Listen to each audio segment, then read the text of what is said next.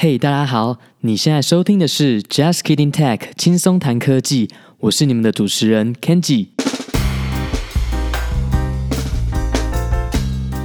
在这个频道，我们会听到美国戏骨软体工程师第一手的经验分享，跟大家聊聊如何在瞬息万变的科技业持续学习与成长。我们会谈到软体开发、工程师职涯发展，以及美国科技公司的八卦等等，帮助大家持续学习，成为更好的工程师。欢迎来到第一季第一集。今天想要跟大家来聊一聊 Square 这间公司。Square 曾经在二零一六年到二零一八年，在不到两年的时间，股价从十一块涨到了九十九块，飙涨了超过九倍。最近的股价则是落在了六十几块，现在市值为两百六十八亿美金。今天就让我用公司内部的视角带你来了解 Square 这间公司。我们会聊到公司创立的故事，看似简单的信用卡交易。背后到底有什么复杂流程？还会谈到 Square 的服务以及盈利模式。我在公司负责什么产品，以及公司这几年的改变。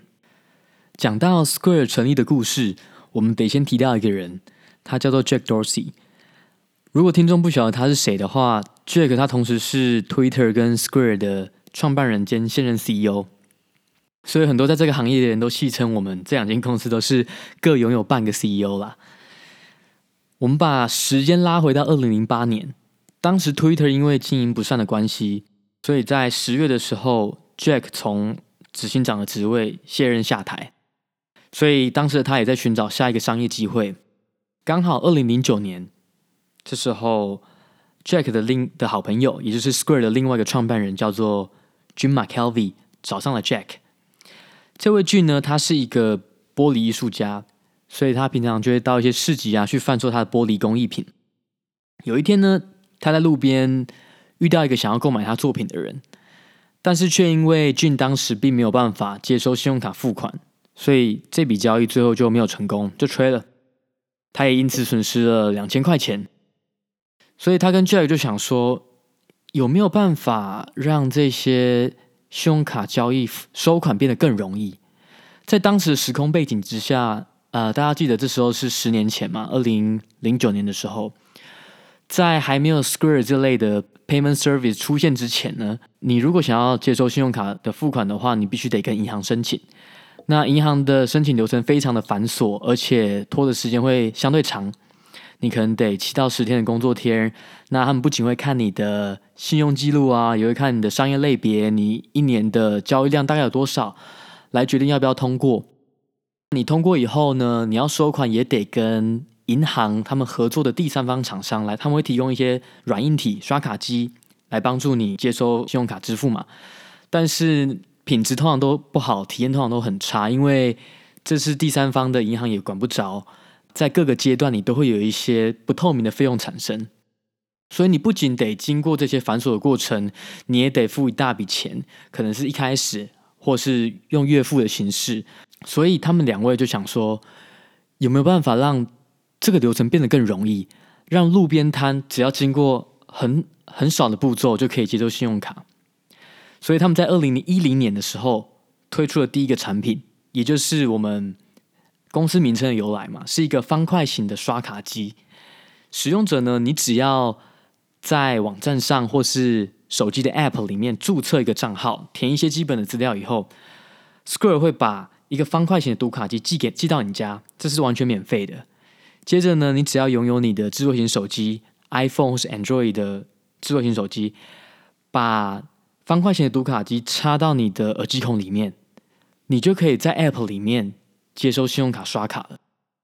这在当时算算是一个创举了。我记得我我当时应该是二零一零年、二零一一年的时候，那时候就有看到他们的 demo 影片。我记得影片里面是拿一个 iPad。然后他们就一切都很安静，就插上他们的读卡机刷卡，然后大家都莫名的很兴奋，这样。所以一切都是从一个方块型读卡机开始，然后公司很顺利的在二零一五年的时候 IPO 公开上市，在同一年呢，Jack 也回锅 Twitter，在担任执行长，一直到现在，所以一直到现在他还是兼任两间公司的 CEO。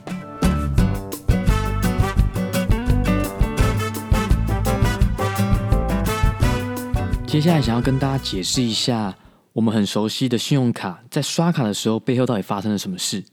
这其实我觉得蛮复杂的，那我尽力解释一下，看能不能让大家清楚的了解。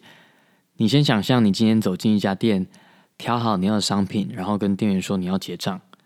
首先，当店员刷卡了以后，资料会从刷卡机经过加密传到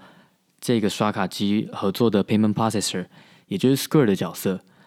Square 呢会把这笔资料透过你的信用卡网络，也就是你可能是用 Visa 或是 Mastercard 去问你的发卡银行，告诉发卡银行说：“OK，现在有一笔交易正在发生，在现在这个时候的什么人在某家商店消费了多少钱？”这时候发卡银行就要做出一个决定。诶，我到底要不要同同意这笔交易？那在大多数情况下没什么问题的话，发卡银行同意这笔交易，接着资料会回传，透过发卡网络传回 payment processor，最后再传回你现在在使用的刷卡机。这时候，荧幕上就显示说 “OK，交易成功”，然后印出你的收据，你就可以开开心心的带着你的商品离开了。但故事还没结束，在每一个交易日结束的时候。这些所有的交易资讯会批次的从 payment processor 这里传给我们叫做 acquiring bank，也就是收单银行。这个收单银行的角色是什么呢？它是法律上代表这个商家能够收款的一个银行，所以它才能够从发卡银行那边取得款项嘛。所以在一天结束的时候，收单银行收到这些资讯，它就会再透过信用卡网络去告诉这些发卡银行们说。诶，我现在有这些交易，你必须把这些钱转给我这边，我才能够给这些商家钱嘛。发卡银行呢，就会把这账记下来，记到这个刷卡的人身上，然后把钱从发卡银行这边转到收单银行。那这时候收单银行有可能会直接把款项拨给商家的账户，或是透过 payment processor，也就是可能会先给 Square，然后再从 Square 给这些商家。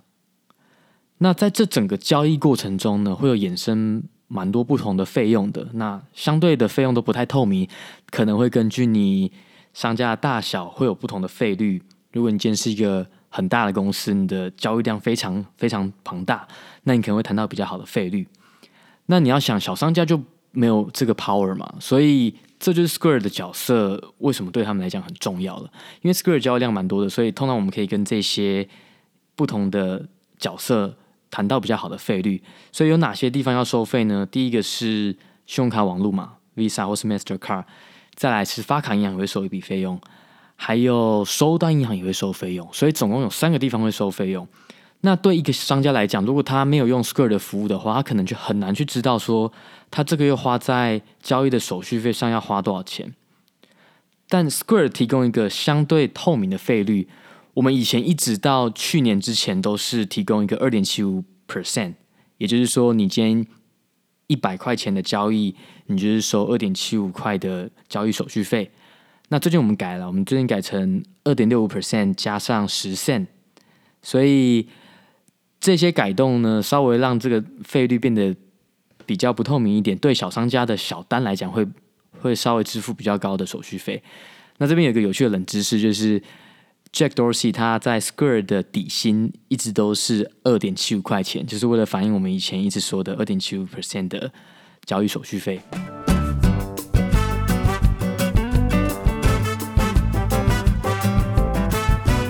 好，那听到这里，你可能会想说，既然 Square 已经解决了商家这么核心的问题，那还有什么好发展的？我们还能够提供什么样的服务？这就要先讲到 Square 的成长策略。除了核心的支付业务以外，我们还提供一系列免费或是需要付费订阅的产品，来帮助商家持续成长。比方说，我们有库存管理，或是帮忙商家收集顾客资讯、email、电话等等，来帮助商家可以跟这些顾客持续沟通，增加回访率。我们也有一个后台，提供各式各样的资料分析，告诉他，比方说你这个月营收。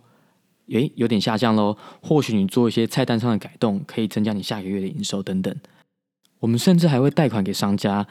帮助商家扩展他们的店，扩展他们的业务，来让他们营收持续增长。那这一系列的产品背后的策略到底是什么？原因就是我们希望商家成长，因为商家成长，营收提高，Square 的营收也会提高。那我们有这些多的营收，我们就会再拿回去投资在可以让商家继续成长的产品，形成一个正向回馈。这就是 Square 成长的飞轮效应。这在很多矽谷公司都很常见。所以说，虽然你如果去看 Square 的财报，我目前还是亏损的状态，但如果要让账面上看起来是盈利的，是非常容易。但我们选择的是比较长期的成长，就是我们继续把这些多余的营收拿去投资产品，让我们的未来能够持续成长。以上讲了一圈，全部都是在讲针对商家所提供的产品，但其实我们也有针对一般消费者、一般大众的服务。呃，我们有一个叫做 Square Cash 的 App，其实就是一个 P2P 的转钱系统，有点像 Line Pay，你可以转钱给你的朋友。有一些商家也会支援收 Square Cash。那我们有一个比较有趣的功能是，我们会印出一张实体的卡片给你，在这卡片上你可以自由发挥你的创意，只要你在 App 上画出的任何图形，我们都会印出来寄给你。你可以拿这张卡到一般的店家去消费，那你只要在手机 App 里面选择你现在要的优惠，比如说咖啡折一块钱，你就可以及时得到那样的回馈。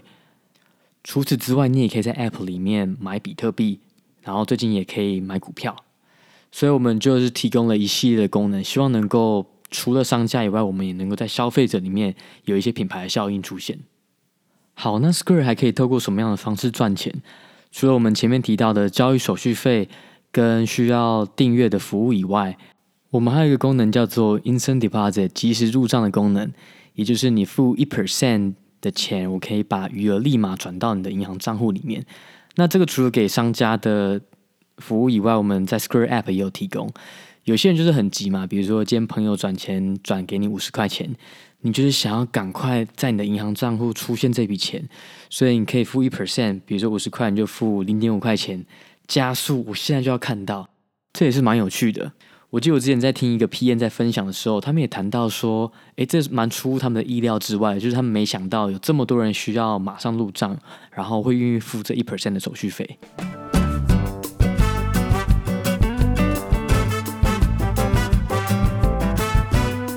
讲了这么多，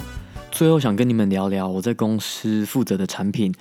还有公司的文化，以及我这几年的感受。前两年呢，我是一个 Android 开发者，负责开发我们公司最有名的 Square Point of Sale App。那这个 App 相当复杂，因为其实是针对商家的嘛，所以有很多复杂的功能跟需求必须被满足。我们的 App 大概有三超过三百个页面吧。然后，Google Play 上除了有刚刚提到的 POS App 之外，我们还有另外四五个针对不同商家类型的 Vertical POS App，比方说有针对餐厅业者的，也有针对零售业的，还有针对有一些需要有预定服务的商家，比如说理发厅等等，所开发的不同的 App。那除此之外呢，我们自己也有推出 Square 的刷卡机嘛，我们有两个产品，一个是 Square Register，一个是 Square Terminal。那我当时所在的 team 呢，就是针对这两个产品开发客制化的 POS App。那其实你可以发现，光是在 Android 这个平台上，我们可能就有六七个产品以上的 App 要要服务、要维护、要开发。那所以对工程师来讲，就有两个主要要面临的挑战。第一个就是你怎么让这些 App 开发者可以独立开发功能，却又不影响到其他的 App 其他产品。第二个是我要如何共用大部分的核心功能，如何共用大部分程式嘛？所以我们这些 code 只要写一次，然后其他 App 就可以跟着一起使用。所以这也是蛮有趣的挑战。然后我当时也学到非常多系统设计架构在 Android 上的一些例子。后来呢，在公司待了两年之后，因为我过去也有 Android 开发经验嘛，所以大概加起来有五六年的经验。我在小公司。自己创业，呃，开发小型的 App，到在 Square 这种规模开发这种比较中型、大型的 App，那我就想说，想要换个功能，换个方选，再学学新的东西。那 Square 也很好的是说，我们其实对内转其实是非常支持的。我们每个月都会发一个 email，告诉大家说，哎，这个月有这些职缺是我们推荐的热门重点职缺，请大家跟这些主管联络。去去谈谈你们可能的内转机会，那我这就觉得这相当好嘛，因为如果一个工程师在公司觉得无聊，他们可能会想要离开公司，那内转可以是一个很好增加公司员工的留存率的一个方法。那我当时对后端的开发非常有兴趣，想要了解怎么样在呃 Square 这样规模的公司，可能算中型规模吧，不算非常大的公司，怎么样 scale 我们的 service，怎么样在这边做 distributed system 的开发。所以我后来到了一个 team 是做 traffic engineering，是在 platform engineering 底下。白话一点就是，这种 platform engineering team 或是 infrastructure team 做的东西就是服务后端开发者。所以很多时候你是从外面是看不到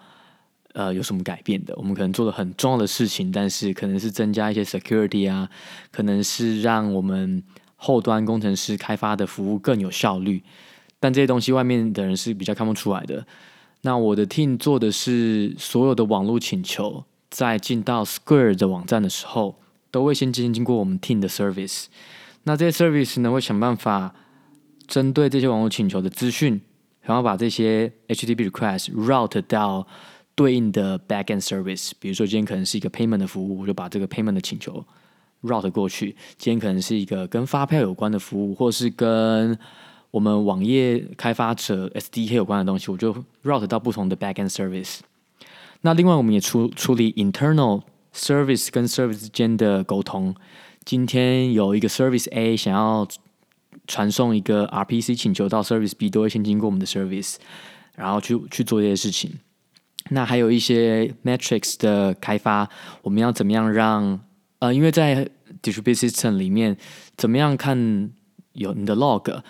怎么样去了解到你现在 app 出了什么问题，这是很重要的嘛。所以，我们为了帮助这些 app 开发者更快的能够知道问题出在哪，我们必须要增加我们叫 observability。你要怎么样更好的观测你服务的问题出在哪？那这边就有几个形式嘛，比如说你可以是最原始的 logging，就是在你的机台上有任何的很原始的 log。再来就是你有一些数据嘛，比如说你的 CPU performance 好不好啊，等等这些资讯，这些资讯就是我们我们 team 负责的。所以比起我之前做的 Android，其实是整个 scope 是拉的非常大。那我也还在学习中，有很多东西要学的。讲到这里，我想要谈一下当时加入 Square 的时候，对这个 Square 的文化的感受是什么？Square 一直以来，我觉得都是一个非常透明的公司，这是我第一个待的美国公司嘛，所以我立刻感觉到一个最明显的不同，就是公司非常透明。以前我在台湾的华硕工作的时候，呃，这边没有要冒犯华硕的意思，就是可能台湾的公司比较偏向是保护这些公司的策略，为了保护这些机密，所以很多时候我看到公司的资讯都是从新闻上，哦，今天公司又做了什么事情，哦，在新闻上看到了。但是我们公司内部的文件其实做的。还蛮不错的。我们公司有任何的产品的发表啊，都会先让员工先知道，或是我们一些相关的一些并购案啊，我们可能会在发给媒体之前就先了解。那我们在公司内部的办公室规划也就可以体现这一点嘛。我们公司是一个 open office，没有一个人有任何一个独立的办公室，所以大家都是跟你的邻居比邻而坐。就连 CEO 也是，CEO 也没有固定座位。那我们的会议室呢，全部都是透明的，所以有的时候我就在我们公司 office 晃来晃去的时候，就会看到哦，CEO 在跟他的一些 core team，也就是 leadership team 的人在开会。所以这也体现出公司对于 transparency 的重视，但也不能都讲好的嘛。我其实过去这几年发现，公司人的成长很快。我当时加入的时候只有两千两百人。到现在公司有四千两百人，短短快三年的时间就成长很多。那在我之前也有一千人走了，所以我在公司大概现在有一千两百人比我资深，然后有三千人比我资浅。那在这样的情况下，你要如何保持一个一样的好的文化，其实是非常困难的。所以在我觉得这几次公司我们都会定期有 all hands meeting 嘛，也就是公司全员大会，大家也都会提提出来说，哎，公司好像。变得跟以前不太一样了，有一些以前做的好的地方，现在好像没那么好了。比方说，我们砍掉了一些福利，以前有晚餐，现在没有。然后，我们的公司全员大会以往是每两礼拜一次，现在变成每个月一次。然后讨论的话题也都变得比较有限，所以的确公司给我的感觉是不像刚加入的时候那么那么样的美好。公司有一些起起伏伏，跟一些让大家觉得内部还是有可以改进的地方。对，但是大致上，我觉得 Square 目前来说还是算一个文化蛮健全的公司啊。但我也没有在其他美国公司待过，所以没有办法直接给大家做出一个比较。我们今天真的聊了很多哈，我们讲到了 Square 创业的故事，信用卡交易背后有什么复杂流程，还有 Square 提供的服务以及盈利模式。最后，我也讲了我在 Square 担任的职务，还有对公司文化这几年改变的感受。最后，在这边要请大家帮我一个忙，就是赶快按下你手边的订阅按钮，这样才能在第一时间抢先收听哦。这是我们第一次做 Podcast，所以非常需要你们宝贵的建议。使用 Apple Podcast 收听的朋友，可以直接在节目底下留言。另外，可以在 Facebook 粉丝专页跟我们聊聊你们对这个节目的想法，每一则我们一定都会看。那今天节目就到这里，我们下一集见喽。